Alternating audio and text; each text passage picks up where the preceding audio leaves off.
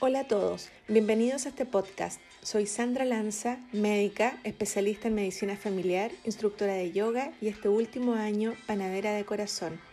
Gracias por unirte a este espacio donde conversaremos con muchos expertos sobre distintos temas que pueden ayudarte a cambiar de hábitos, mejorar tu salud y conseguir tu versión más saludable.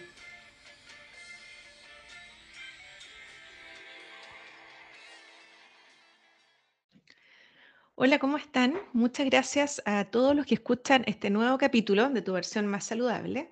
Y hoy vamos a conversar sobre embarazos vegetarianos.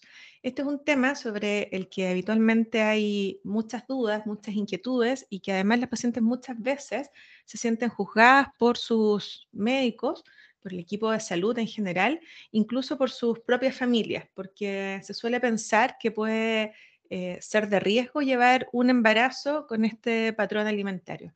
Entonces, para aclarar este tipo de dudas, vamos a conversar hoy sobre este tema. Una vez más tenemos de invitada a María Elena, a Male Colombo. Hola Male, ¿cómo estás? Muchas gracias por acompañarme nuevamente. Hola Sandra, buen día. No, gracias a vos por la invitación. Una alegría estar acá. Muchas gracias, Male.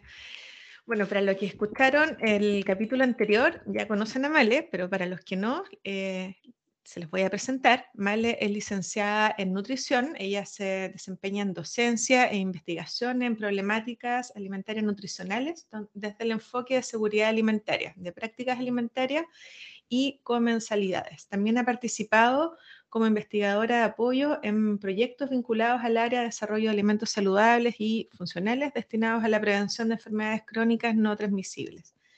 Em, tiene una diplomatura en nutrición vegetariana, un posgrado en nutrición vegetariana y es miembro del comité ad hoc del primer Consenso Nacional de Alimentación Vegetariana y Vegana del Ministerio de Salud de Argentina. Además, y es docente de capacitaciones a profesionales y es editora de una revista, eh, de la revista de nutrición Investiga, de la Universidad de Buenos Aires. Bueno, eh, la semana pasada justamente me tocó ir a dar una, una charla, ir a contarles sobre medicina del estilo de vida y salud de la mujer a un grupo de ginecólogos en una reunión clínica acá de un hospital de la quinta región y conversamos sobre este tema. Bueno, y me sirvió para darme cuenta que de verdad ellos tienen muchas dudas, los mismos médicos respecto a este tema. Y la verdad creo que fue un, un buen aporte haber podido conversar sobre esto y haber aclarado algunas dudas para que ellos puedan abordar esto de mejor manera con sus pacientes.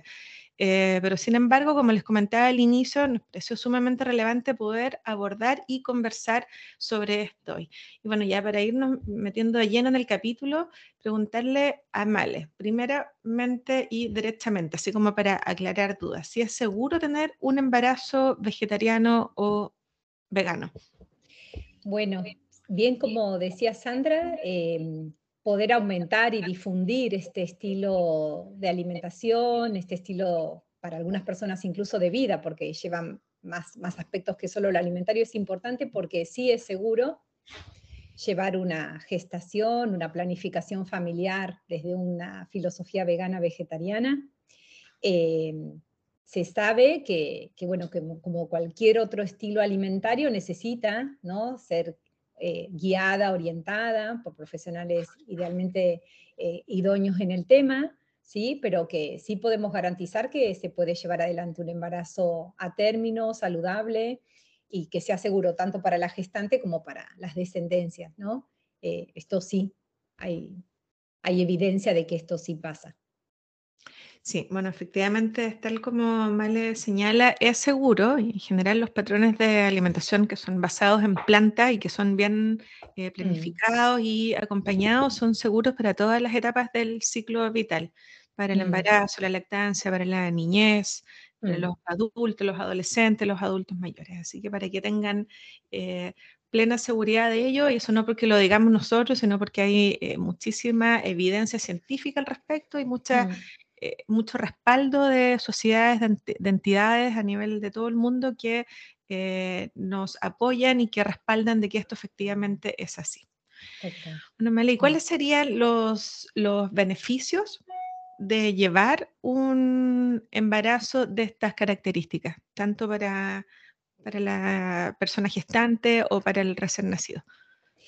Mira, em, la literatura cuando uno la revisa, plantean, bueno, que hay incluso beneficios, hasta podríamos pensar, eh, no solamente durante la gestación, sino a posteriori, ¿no? Que tienen que ver con, en principio, bebés con peso correcto al nacer, no sobrepeso eh, al momento del nacimiento, lo mismo en la gestante, ¿no? Mejores eh, relaciones de, de peso respecto a su contextura al término del embarazo, menores episodios de hipertensión en el embarazo, que es la eclampsia, menores eh, situaciones de insulinoresistencia también, o de alteraciones de las glucemias en los embarazos. Eh, esto como pensando también a veces en las complicaciones más frecuentes que, se ven en las gestaciones. Y mm, después cuando uno analiza, como ya en trabajos de investigación, donde por ahí trabajan con cortes o muestras poblacionales por más tiempo, eh, también se ve que estos chicos, eh, hijos de, familias que han llevado adelante una gestación en el contexto vegano-vegetariano, también encuentran que estas, estas cuestiones se replican en ellos, ¿no? Eh, un poco también pensando por, bueno, por toda la información eh, que la madre pudo compartir ¿no? durante esas semanas de gestación a, este, en este caso, en ese feto, y después, bueno, en la vida de este niño. Menos alergias, eh, mayor resistencia en cuanto a la inmunidad, eh, mejores también relaciones en peso y altura. Eh, esto lo digo en el contexto de, también las, las, pandemias de obesidad, ¿no? y que todo pareciera ser que tiene mucha vinculación con toda la transmisión y transferencia que se da a nivel de esta microbiota intestinal distinta que podríamos pensar que las personas que adhieren a alimentaciones basadas en plantas eh, tienen, ¿no? Entonces pareciera ser que tiene mucha vinculación con esto. Eh, esto como un poco para mencionar como lo más significativo, ¿no? Eh, sí, bueno, como Male señala, serían muchos los beneficios y ahí quisiera mm. tomarme un, poquito del tema del, sobrepeso y obesidad eh, mm. muy prevalente en Chile, el Ministerio de Salud del MinSal en Chile, el año 2017 ya nos arrojó una cifra de que aproximadamente como el 64% de las personas gestantes tenían obesidad y sobrepeso en Chile. Eh, con todos los riesgos que ello conlleva para llevar un buen embarazo a término, y para el recién nacido. Entonces, mm. sumamente relevante y beneficioso eh, poder eh, optar o quienes tienen un, embarazo con, este patrón de alimentación. Mm.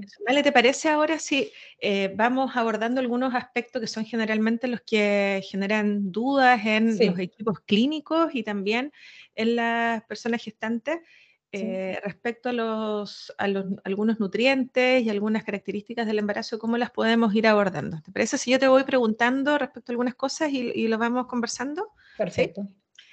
Por ejemplo, bueno, y acá señalar que lo que vamos a hablar no, a continuación no, es solamente, no son solamente recomendaciones para las personas que llevan un embarazo con un patrón de, alimentación vegetariano o vegano, sino que en realidad cualquier persona que está eh, embarazada debiese poder asegurarlo durante ese periodo. Mm. Eh, quizás partir por el aporte calórico. ¿Qué nos pudiese decir de cómo varía esto durante el periodo de embarazo? Bueno, em, como si, siempre por ahí pensando un poco que cualquier eh, mujer que esté eh, transcurriendo una gestación, los requerimientos nutricionales van a ir variando ¿no? en función de las semanas de gestación que estén transcurriendo. ¿Sí? Por eso muchas veces se suele organizar las 38, 40 semanas de gestación en función de trimestres, ¿sí? Eh, o semanas, y se van planteando como distintos requerimientos en función del momento de la gestación. Esto como primero, ¿qué quiero decir? Una mujer que recién está eh, iniciando un embarazo, sus requerimientos energéticos no van a ser lo mismo que hacia el final del embarazo, donde ya eh, el, el bebé tiene otro requerimiento energético y aumento del tamaño corporal, es decir, van aumentándose los, nutrientes respecto a la necesidad energética hacia el final de, esta gestación. Pero a, tono general podríamos pensar que la alimentación vegana vegetariana cubre, obviamente, perfectamente el requerimiento si es que eh, así lo lleva adelante la gestante ¿no? en, su cuidado alimentario. Em, Sí que a veces se ha observado que en personas con alimentaciones veganas más estrictas, ¿sí? Eh, o alimentaciones vegetarianas muy estrictas, como lo quisiéramos llamar, eh, podrían estar en más dificultad de cubrir el valor calórico total. Pero volviendo, no es que sea una limitación del estilo alimentario, sino un poco de la práctica alimentaria que lleve la persona. Eh, por eso remarcamos siempre eh, el, acompañamiento, la supervisión, la guía ¿no? que tenemos que, desempeñar desde, desde nosotros los, las personas que trabajamos en salud a estas gestantes para bueno, garantizar justamente que con su alimentación tiene el aporte adecuado de, energía para, para, su cuidado personal y el desarrollo seguro del feto. Esto Bien, vale. Y en relación al, aporte proteico, que eso también aumenta el requerimiento ya hacia el último trimestre del embarazo, ¿cómo pudiésemos eh, reforzar este tema en las personas gestantes que llevan un patrón de alimentación vegetariano o vegano? Bueno, respecto a, a lo que sería la ingesta de proteínas, lo más interesante, porque lo que se observa no, también acá, ¿eh? no es que haya un déficit en cubrir las proteínas, se cubren perfectamente. Lo importante sí es hacer educación alimentaria en cuanto a, que haya una dieta diversa, ¿sí? Eh, que incluya cereales, legumbres, semillas, frutos secos, y sí lo que hay que trabajar es en el uso correcto de estos alimentos eh, enseñando ¿no? al correcto manejo lo que implica el remojo, germinaciones, fermentaciones, las correctas cocciones también para poder eh, eh, facilitar de alguna manera el aprovechamiento de esos aminoácidos por parte del cuerpo, ¿no? de, la gestante.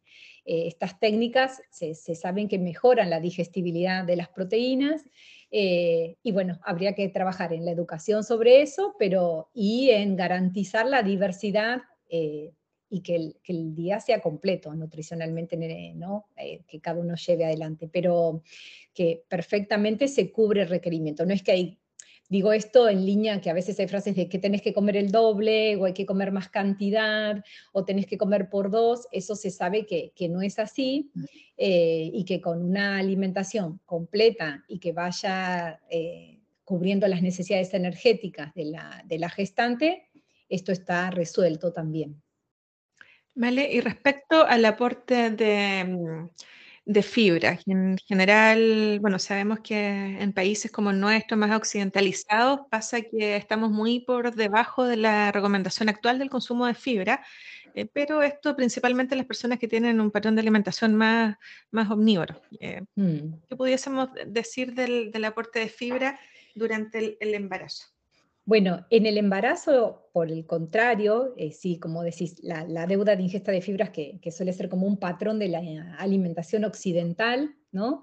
En las alimentaciones veganas, vegetarianas no es ningún problema, se cubre perfectamente, por eso, y eso, esto viene bien porque a veces se observa cierto estreñimiento o tendencia al estreñimiento en las gestantes, cuestión que en la alimentación vegana, vegetariana basada en plantas, justamente eh, lo que tenemos es un adecuado aporte de fibra, eh, acá no sería un inconveniente. Sí es algo a tener mucha consideración, ¿no? Cuando ya este bebé haya nacido y se empiecen a introducir alimentos, sí ahí esta familia tiene que tener su orientación pertinente respecto al aporte de fibra en sus hijos pequeños, ¿no? Eh, pero en lo que es la gestación, justamente el patrón alimentario garantiza un buen aporte de fibra y esto, como decíamos, genera un correcto tránsito intestinal y todos los beneficios que tiene la fibra como elementos prebióticos para seguir conservando esta y potenciando la microbiota intestinal, ¿no? Vale, y ahora yéndonos quizá un poco a nutrientes como más específicos. Mm. Em, el calcio. ¿Qué recomendaciones pudiésemos hacer durante este periodo del calcio? ¿Qué, con el consumo de qué alimentos, por ejemplo, se podrían beneficiar las personas gestantes durante este periodo? Bueno, sí se observa limitaciones respecto a, poder cubrir el calcio, no porque no, no, sea posible de hacer, sino que es un nutriente en tensión, ¿no? Hay que estar como bien atentos a, ver qué selección de alimentos realiza la gestante y qué, ingesta hace semanal ¿no? Eh, de estos alimentos.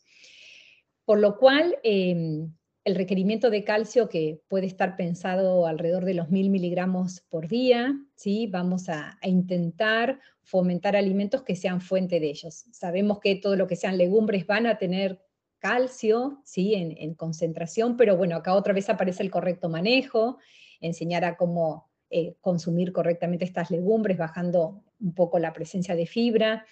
Hay alimentos que tienen calcio como de forma, vamos a llamar justamente, más disponible, y ahí vamos a, pensar en el tofu, ¿sí? que venga preparado con sales de calcio en su elaboración, eh, orientar en la correcta elección de bebidas vegetales, ¿sí? que en este caso también vamos a optar por las que vengan suplementadas, que a veces vienen suplementadas con algunos minerales y algunas vitaminas, chequear que en esa porción de calcio, esa porción de calcio, esa porción de bebida vegetal de aproximadamente 200 mililitros, sea vehículo de 200 miligramos de calcio aproximadamente o un poco más.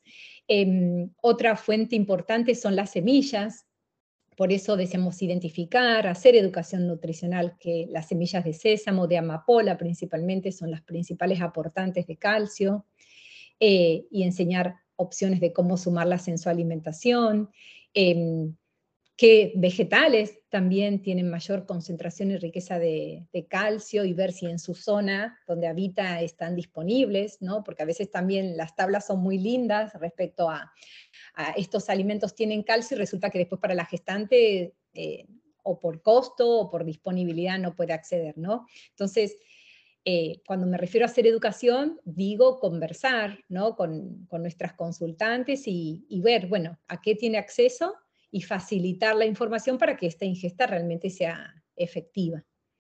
Eh, pero bueno, el calcio sí, indistintamente, digo, para también otros perfiles de alimentación es un nutriente complejo de cubrir, eh, pero habría que hacer foco ahí, ¿no? Sí, mm. eh, sí, hay que hacer foco y tagar, preguntar, sugerir algunos alimentos.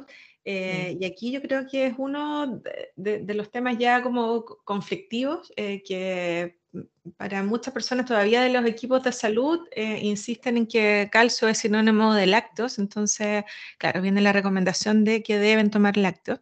Y como Male lo señaló, hay muchas fuentes vegetales con buena cantidad y biodisponibilidad de calcio. Y señalar que, bueno, su ingesta es importante eh, siempre, pero durante este periodo además porque ayuda a prevenir la preeclampsia. Claro. es muy importante además por eso.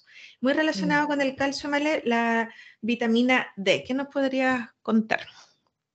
Bueno, la vitamina D, viste que es como eh, la estrella para, para muchas cuestiones. Eh, otra vez acá aparece el déficit de vitamina D, pero vuelvo como, como aspecto también de la vida occidental que llevamos. Sabemos que la síntesis principal es la, exposición al sol y el estilo de vida es la gran limitación a esta ingesta, a esta ingesta, esta, esta síntesis, y que en el caso de las eh, consultantes veganas estrictas, la ingesta sí va a estar muy limitada, ¿no? Entonces, ¿qué ocurre? Las fuentes eh, de vitamina D se van como acotando y lo que nos podemos encontrar es que en sus analíticas haya valores muy bajitos de vitamina D, por lo cual acá también es importante la suplementación. ¿sí? sí que hay que orientar otra vez que hay vitamina D de origen animal, que es la D3, directamente activa, y saber también orientar a las eh, consultantes veganas que tienen a disposición vitamina D2 ¿sí? de procedencia vegetal con distinta después conversión en el cuerpo, utilización, pero bueno, saber que hay dos tipos de vitamina D que podemos ofertar, orientar y por lo general vamos a estar necesitando la suplementación con, esta vitamina. Eh, pero sumamente importante también porque participa eh, en la inmunidad, en el desarrollo también de la prevención de la insulinoresistencia en la gestación. Eh, así que bueno, los valores de vitamina D eh, correctos se asocian a, bueno, estas ventajas. Por el contrario, sabemos que, vitaminas D bajas a veces pueden generar alteraciones en las glucemias en, la gestación, se asocia a eso. O embarazos también anticipados y, con descendencias de bajo peso. Esto también hay trabajos que muestran esto.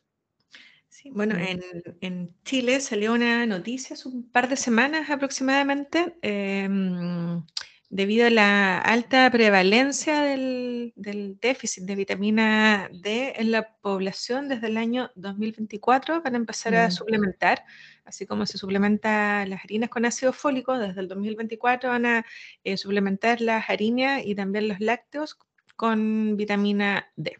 Mm, eh, y bueno, también ahí eh, sugerir que para la suplementación, ojalá, sobre todo durante este periodo, sea con dosis diarias y no dosis de carga semanal o mensual, eh, porque eso puede llevar asociado a una hipercalcemia con efectos que no hay mucha evidencia al respecto, o sea, no sabemos bien qué efectos puede tener esto en nuestra salud. Y como además mm. está involucrada ahí la, la salud del, de la persona que está en gestación, eh, recomendable que ojalá sean dosis diarias y no de carga. Claro.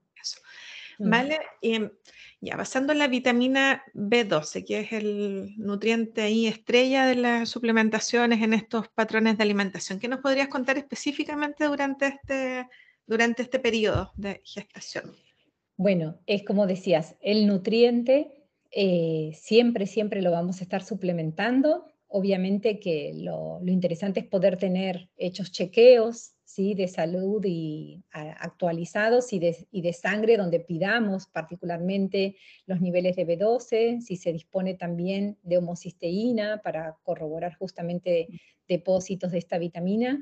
Y lo que hay que dejar en claro, ¿sí? que, que esta vitamina no se puede cubrir con ninguna fuente vegetal, y que la ingesta eventual de algún alimento de procedencia animal tampoco nos va a garantizar eh, los aportes. ¿sí? Por eso cualquier persona que lleve adelante una alimentación vegetariana, eh, por más que diga, bueno, a veces como huevo o a veces decido comer un poco de pescado, que a veces pasa esto en los relatos, eh, dejar bien en claro que eso no, nos va a garantizar el aporte y que, bueno, tiene que llevar adelante la correcta suplementación. Eh, acá también aparece lo mismo, ¿no? Se han ido actualizaciones respecto a los requerimientos de B12, se han planteado cómo, cómo administrar, ¿no? Si la B12 en forma con tomas diarias o unas tomas más grandes semanales. Eh, bueno, hay posturas. Eh, igualmente se sabe que la, la, tendencia a la suplementación semanal es correcta, viable, va bien, y bueno, ronda alrededor de los eh, podríamos pensar, bueno, depende de qué esquema se lleve adelante, pero por lo menos consumir 2.500, eh, lo que serían microgramos semanales, esto nos, va a estar ayudando a, bueno, a cubrir el requerimiento. Sí, bueno, y como lo eh, dijo Male, aquí hay que estar atentos no solamente en quienes lleven un patrón de alimentación vegano, vegetariano, sino en, en todas las gestantes, incluso en quienes llevan un patrón de alimentación omnívora, que igual podrían tener un déficit si su alimentación no es bien planificada. Hay que estar siempre atentos a eso. Se observa frecuentemente. Mm. Sí. Además, por la relevancia que puede tener para la futura salud del recién nacido la falta de este nutriente. Así que es sumamente relevante tenerlo en mente. Bueno, la B12 participa ¿no? en la síntesis de ADN, participa en la síntesis de mielina, que es un tejido que va a estar recubriendo y protegiendo las terminaciones nerviosas, el sistema nervioso central, participa en la síntesis celular, como decíamos, por eso en lo que es la, eritropoyesis. ¿sí? Muchas veces las deficiencias de, de B12 están vinculadas a deudas de folatos, ¿sí? Porque a veces también se escucha, bueno, no es vegetariana, cubre perfecto el ácido fólico, y no, es muy importante también remarcar la suplementación de ácido fólico, porque bueno, van de la mano estos nutrientes, eh, y a veces incluso deudas de ácido fólico pueden también llevar a, deudas en la B12. En las vías metabólicas tienen, tienen como algunos lugares compartidos estas vitaminas así que no olvidarla y siempre estar atentos ahí con la vitamina B2. Y bueno, recordar también para eh, que durante el periodo de lactancia también es muy importante la, suplementación, no solamente durante el periodo de gestación. Absolutamente. Bueno, ese es un súper punto, porque pasa a veces que, eh, y volvemos acá, ¿no? A como algunos daños del sistema de salud que, bueno, sin querer, ¿no? Pero que, bueno, eh, justamente como por ahí no se explora en estos perfiles alimentarios, por ahí la consultante tampoco cuenta que lleva alimentación vegetariana, entonces se pasa por alto la suplementación y después incluso de los, todas las semanas de gestación se llega al momento de la lactancia y bueno, una madre no suplementada, eh, claramente su, su, su, leche también va a tener deuda de B12 y aparte todas las semanas de gestación, esto después en su hija, hijo, eh, tiene efectos, ¿no? De hecho, en Argentina ha habido casos, eh, de hecho, también se han publicado en algún trabajo donde manifiestan como consecuencias en pediátricos con deudas de, B12, pero bueno, fueron también gestantes que todo el recorrido eh, de la, del embarazo nunca habían sido suplementadas respecto a la B12.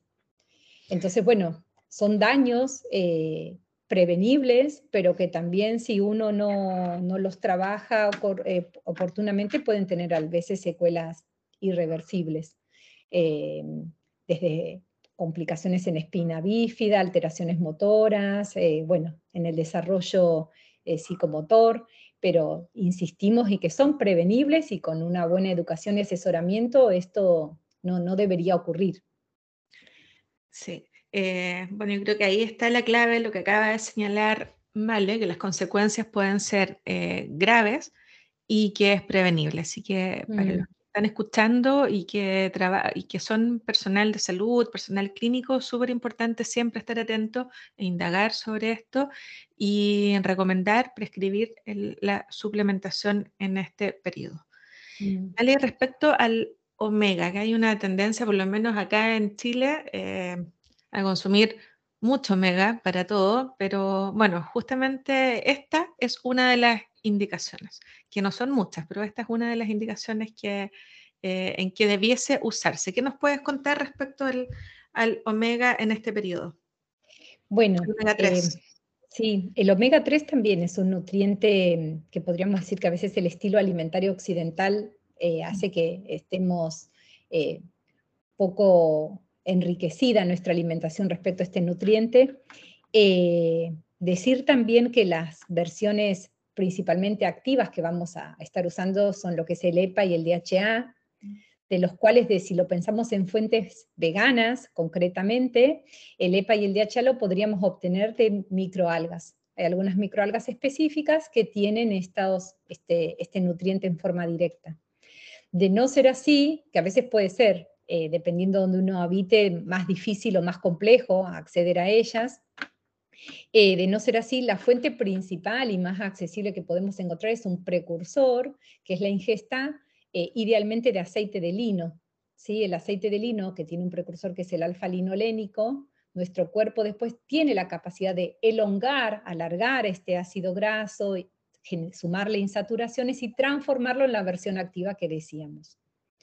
Por eso, bueno, remarcar, esto es muy importante cuando hacemos las, sesiones, las consultas, preguntar, ¿no? Ver qué aceites consume, si ya conocía de este aceite, si lo viene consumiendo, con qué frecuencia es que lo consume.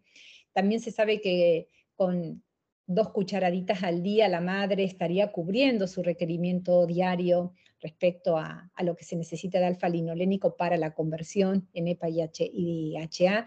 Y también lo que es importante es orientar en la selección del consumo de aceites en general, ¿no? porque acá lo que se va a hablar es de sumar el aceite de lino, pero también de mejorar lo que llamamos el ratio o la relación omega 6, omega 3. Vamos a estar ayudando en aportar más omega 3 a través del aceite de lino y reducir idealmente eh, el competidor, por así decirlo, este omega 6, que viene mucho en las semillas, eh, que nuestra alimentación vegana vegetariana es muy rica en este omega 6, bueno, sería oportuno bajar eh, el aporte de omega 6 e incrementar el omega 3, ¿no? Por eso, bueno, entre las líneas generales es tomar el aceite de lino, pasarnos al aceite de oliva, si es que es posible, por el aporte de omega 9, para que en esta cuenta, en, esa, en ese ratio, disminuya la presencia del omega 6 y haya más facilidad para nuestro cuerpo de transformar a ese omega 3 en las versiones activas EPA y DHA. Esto lo digo porque las enzimas que generan esa elongación y esa eh, insaturación son compartidas, ¿no? Eh, en estas vías enzimáticas. Por eso si hay mucho omega 6 queda comprometido en esas vías. Y esto, eh, bueno, sería una, una, cuestión de educación, ¿no? También a trabajar. Sí, también es un tema importante trabajar durante este periodo y, bueno, como dice Male, existen estas fuentes, pero bueno, eh, si la persona que está embarazada ve que no va a ser posible cubrirlo de esa manera, está la opción de los, de los suplementos y tenemos los de microalgas.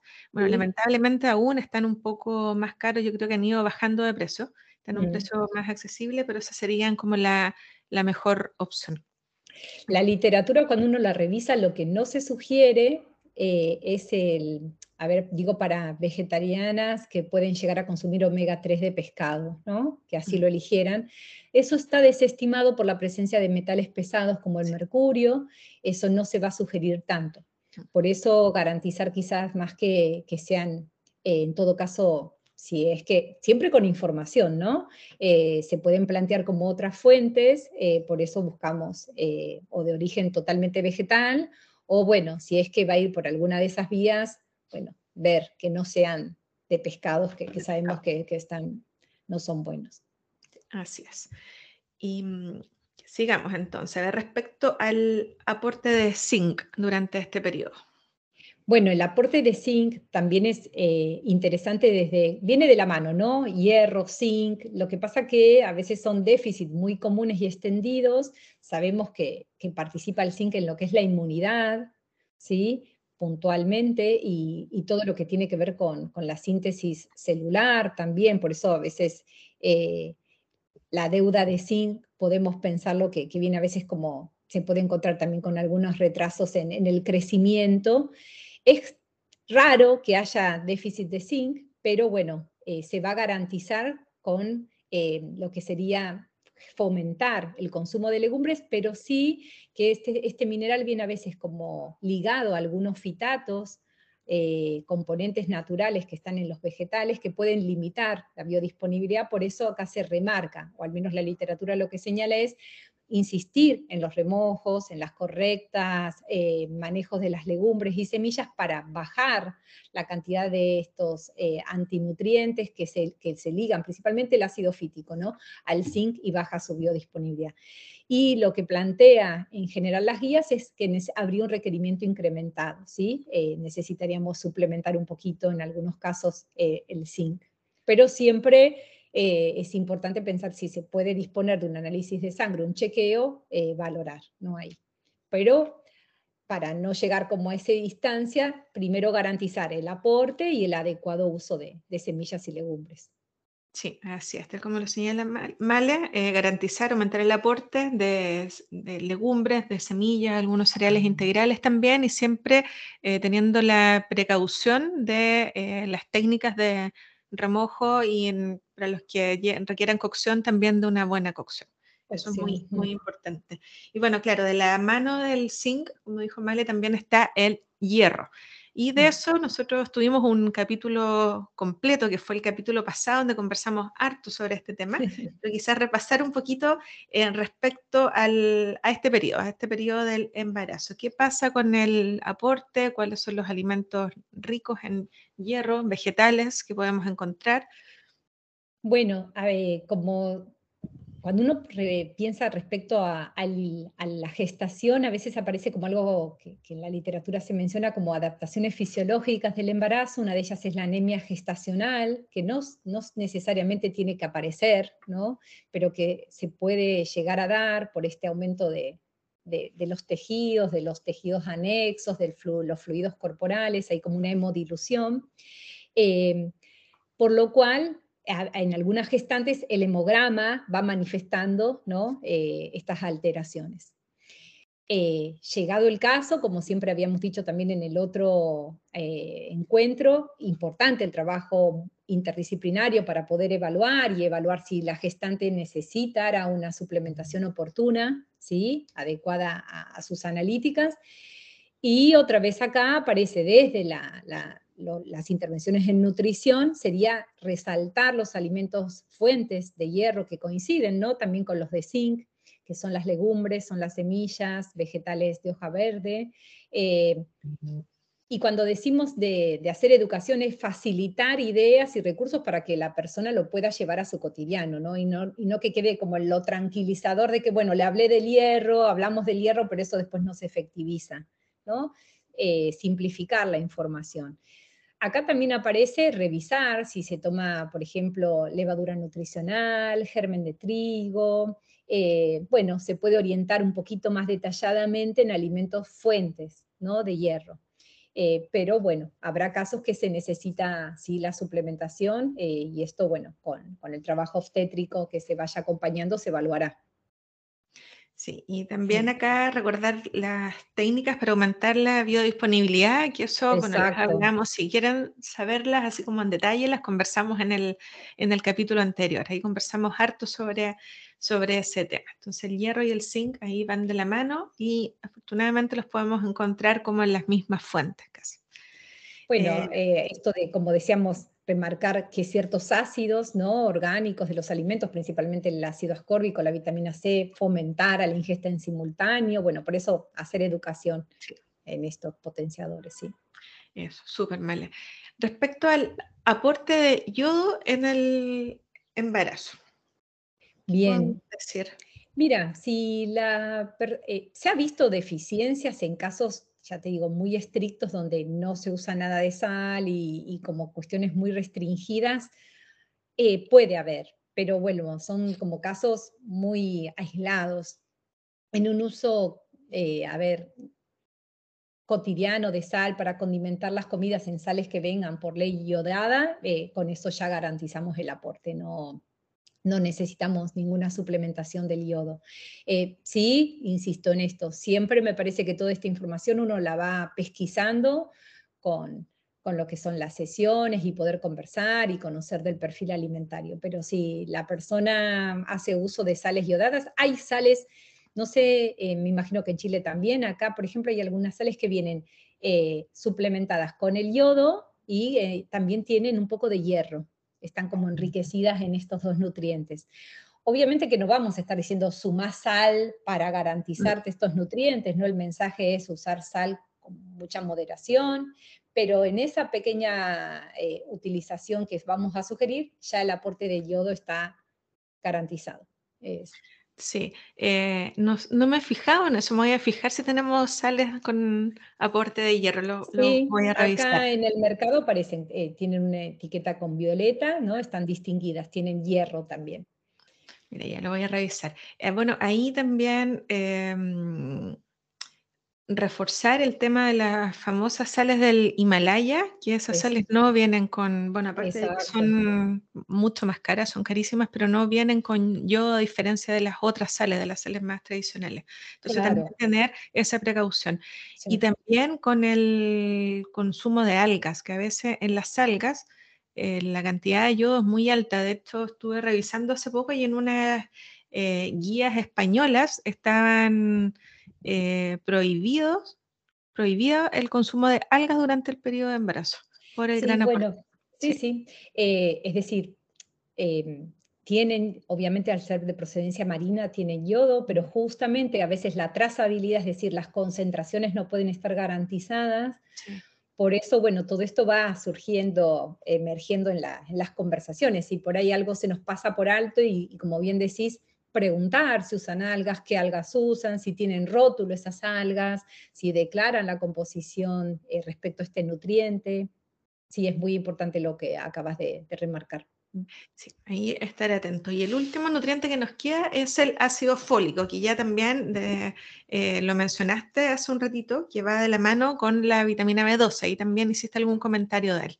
¿Qué recomendación y lo que se va a recomendar, por eso decía, no, no dar por sentado de que porque llevamos una alimentación vegana, vegetariana, está bien, sino ir de la mano con, con este aporte de, ácido fólico, ¿no? esta suplementación, eh, porque bueno, muchas veces incluso las, las cuestiones refractarias respecto a la B12, porque la B12 no, no, aumenta, si por ejemplo la gestante partió de valores bajos y estamos intentando corregirlo, muchas veces también puede ser debido a la falta de ácido fólico. Eh, así que bueno, para mí en esos casos eh, ir con una suplementación mínima es, es oportuno, al menos eh, en el primer trimestre de gestación, donde todo lo que es el desarrollo del sistema nervioso del bebé está como en suma potencia importante, en esa primera etapa al menos. Sí, aquí también se suele suplementar también durante esa, etapa. Y como te comentaba también, nuestra harina viene también fortificada con, ácido fólico ya desde hace varios años. Sí, acá en Argentina lo mismo, eh, pero bueno, eh, se sugiere. Sí, acá también se sugiere la, suplementación. Y más si la gestante es de más edad, ¿no? A más edad en la, en la gestante, sí, si es una, una, mujer que ronda los 40, más importante la suplementación con, con este folato. Así es. Vale, ya para ir finalizando este capítulo, ¿hay alguna recomendación final, algún mensaje que te gustaría darle eh, no sé, pudiese ser para el personal de salud que, eh, ve personas gestantes eh, o también para las mismas embarazadas durante este periodo respecto a, su alimentación. ¿Qué recomendación o qué mensaje final les pudieses enviar?